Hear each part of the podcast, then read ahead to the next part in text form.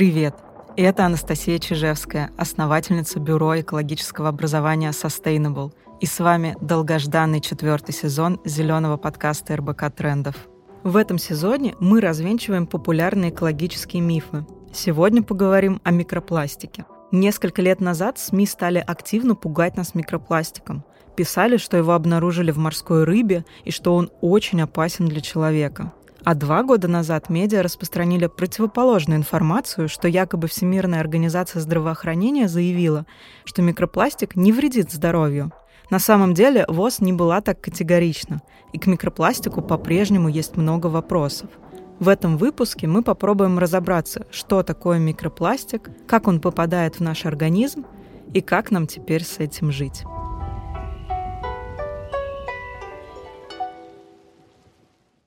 Микропластиком считается любая частица пластика размером до 5 мм. Он бывает первичный и вторичный. Первичный производители специально добавляют в косметику, зубную пасту и бытовую химию.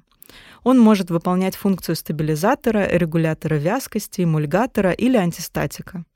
Также гранулы микропластика используют для абразивного эффекта.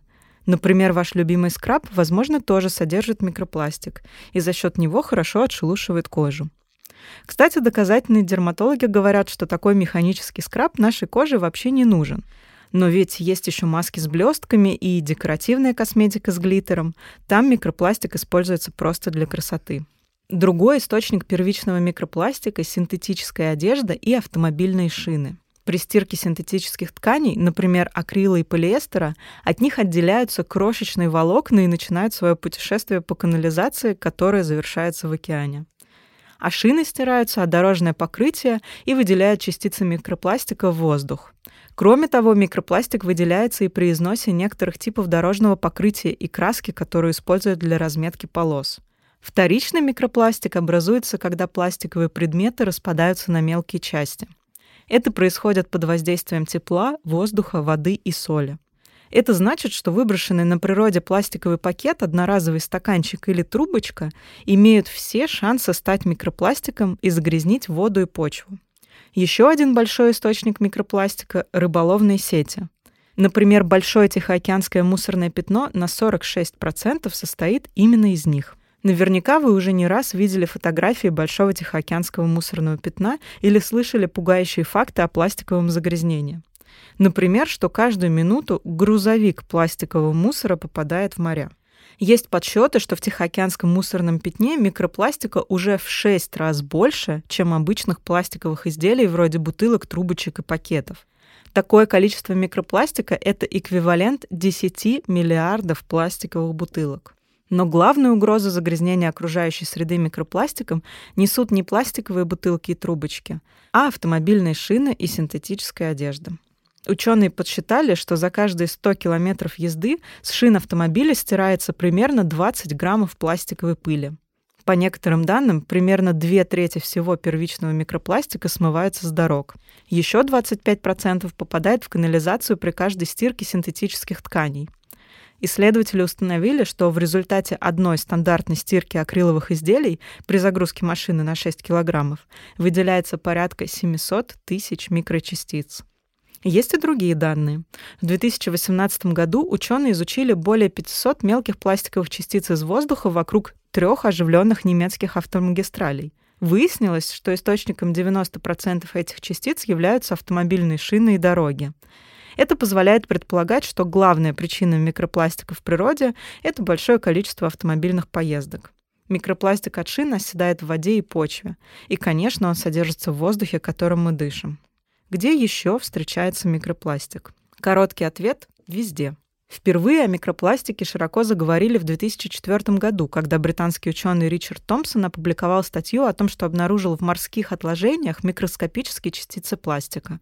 Он и назвал их микропластиком. После этого ученые стали находить микропластик буквально везде. На сегодняшний день частицы пластика находят в морской речной рыбе, моллюсках, на Эвересте и на дне Марианской впадины, а также в арктическом льду, водопроводной и бутилированной воде. Микропластик есть даже в продуктах питания – пиве, морской соли и меде. Ученые нашли микропластик даже в плаценте человека, причем как со стороны младенца, так и со стороны матери. Некоторые частицы оказались окрашенным полипропиленом, а принадлежность других определить не удалось.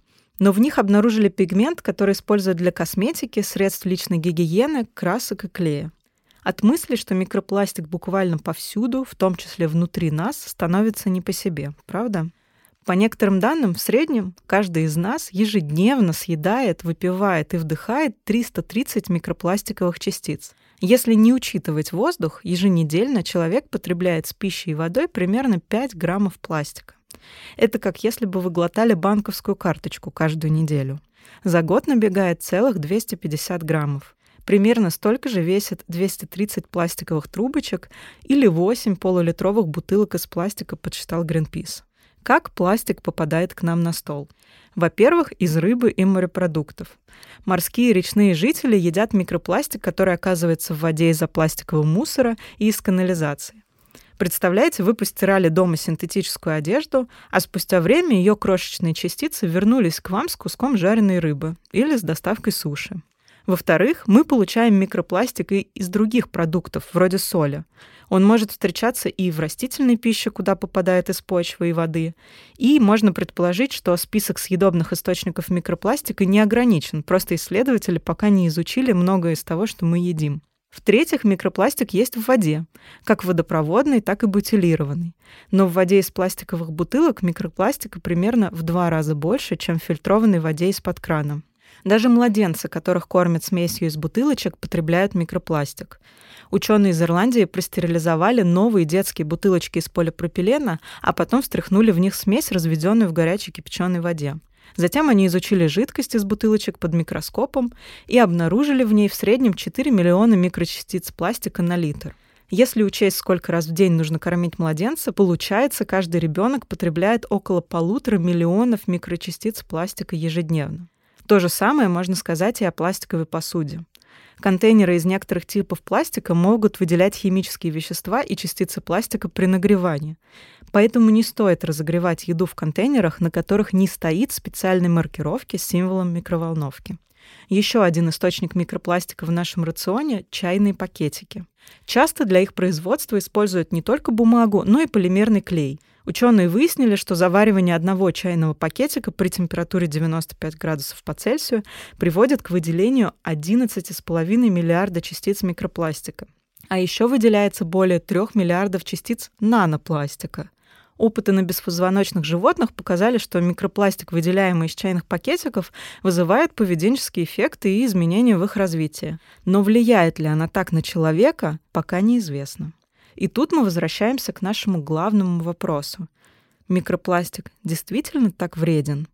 Увы, однозначного ответа нет. СМИ, которые в 2019 году растиражировали заявление ВОЗ с заголовками о том, что микропластик безвреден, кажется, выдавали желаемое за действительное. На самом деле ВОЗ заявила, что, судя по ограниченной на данный момент информации, в сегодняшних концентрациях микропластик в питьевой воде не представляет опасности для здоровья. Однако нужно знать больше, подчеркнули в организации.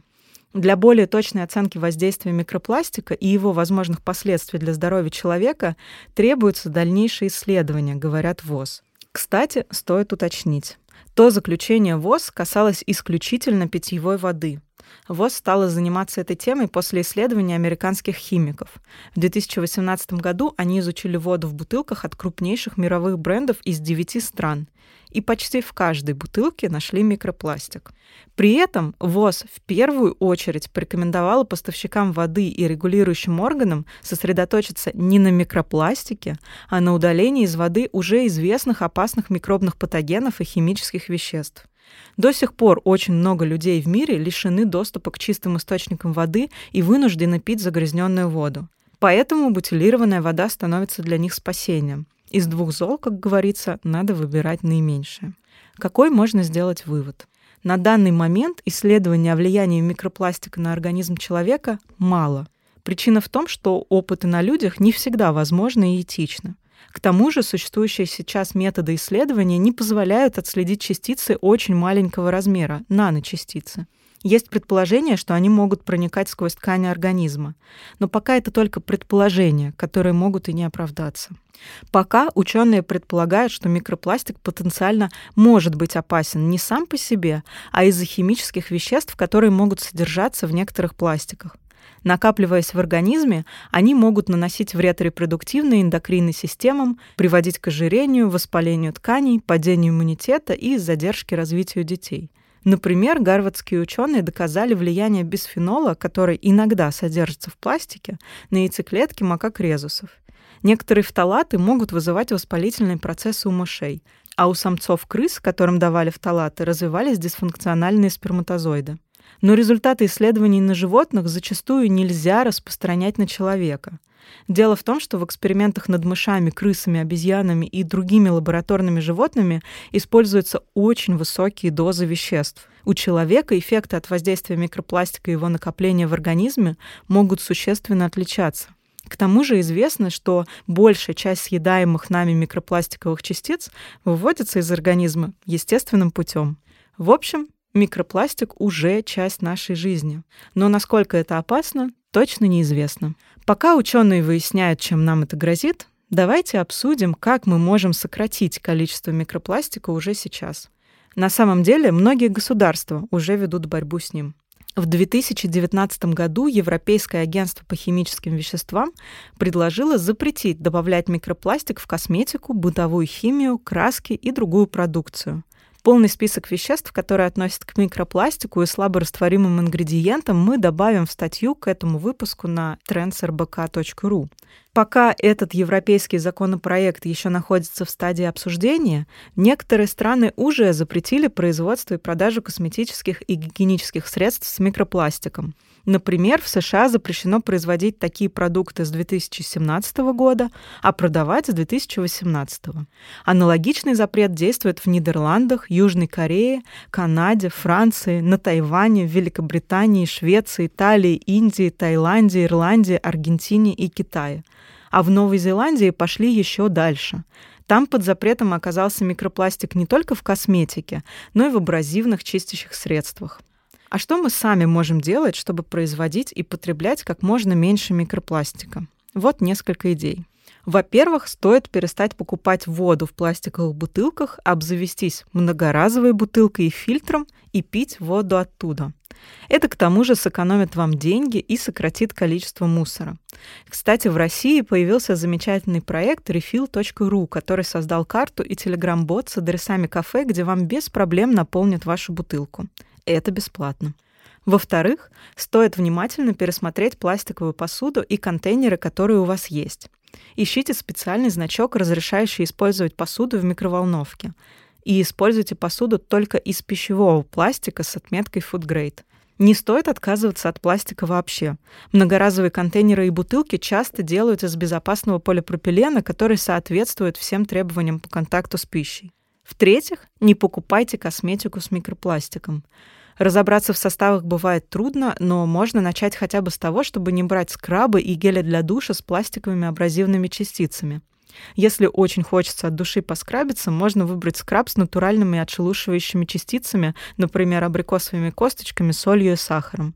Глиттер, блестки в декоративной косметике — то, от чего тоже стоит отказаться. Всю пластиковую упаковку, которая попадает вам в руки, постарайтесь сдать на переработку.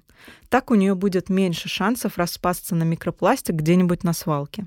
Ну и, конечно, количество одноразового пластика в жизни стоит сокращать. Откажитесь от того, чего можете, подберите многоразовые альтернативы вроде термокружки и авоськи и всегда носите их с собой.